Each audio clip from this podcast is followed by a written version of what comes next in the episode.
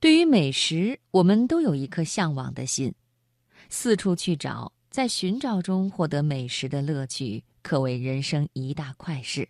我们一起来分享陆小璐的文章《跟着名人去觅食》。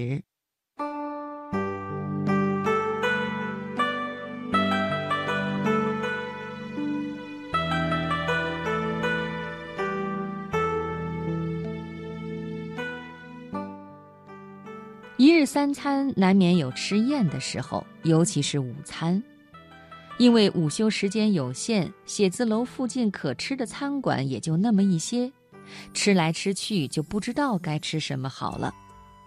一日看汪曾祺的老味道，会吃的老人家竟吃出一本美食书，端得厉害。其中聊到昆明的吃食，西南联大当年驻扎在昆明。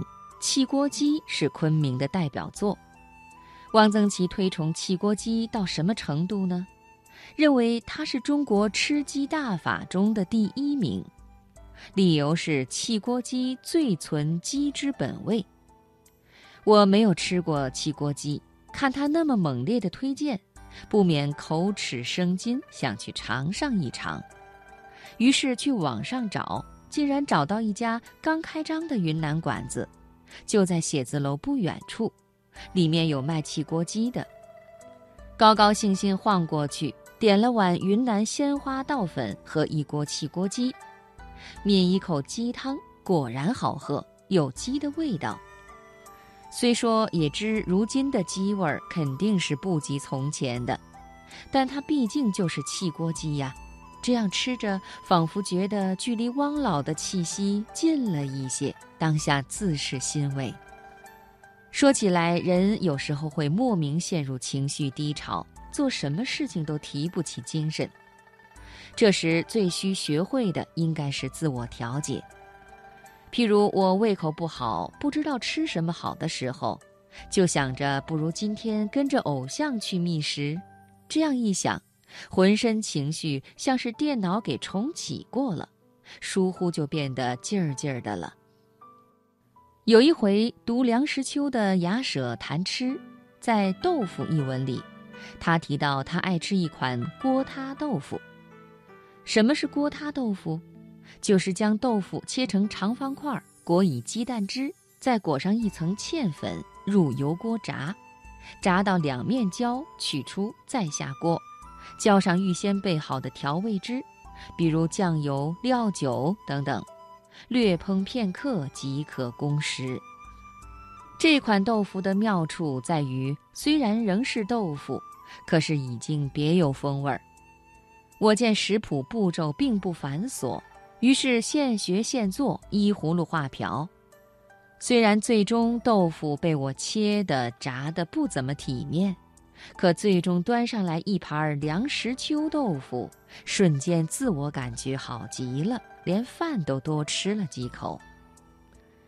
张爱玲说过一句话：“从前相府老太太看《儒林外史》，就看个吃。”少年时不以为然，如今却深有体会，也不知是不是跟年龄大了有关系。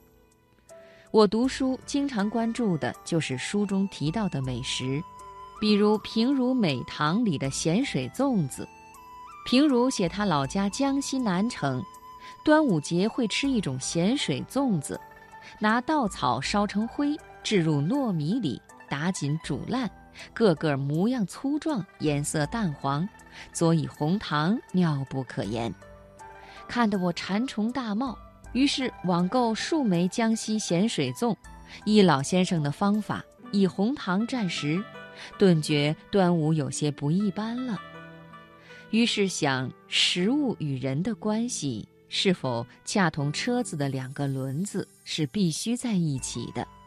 失去了人，食物就没有生命力可言。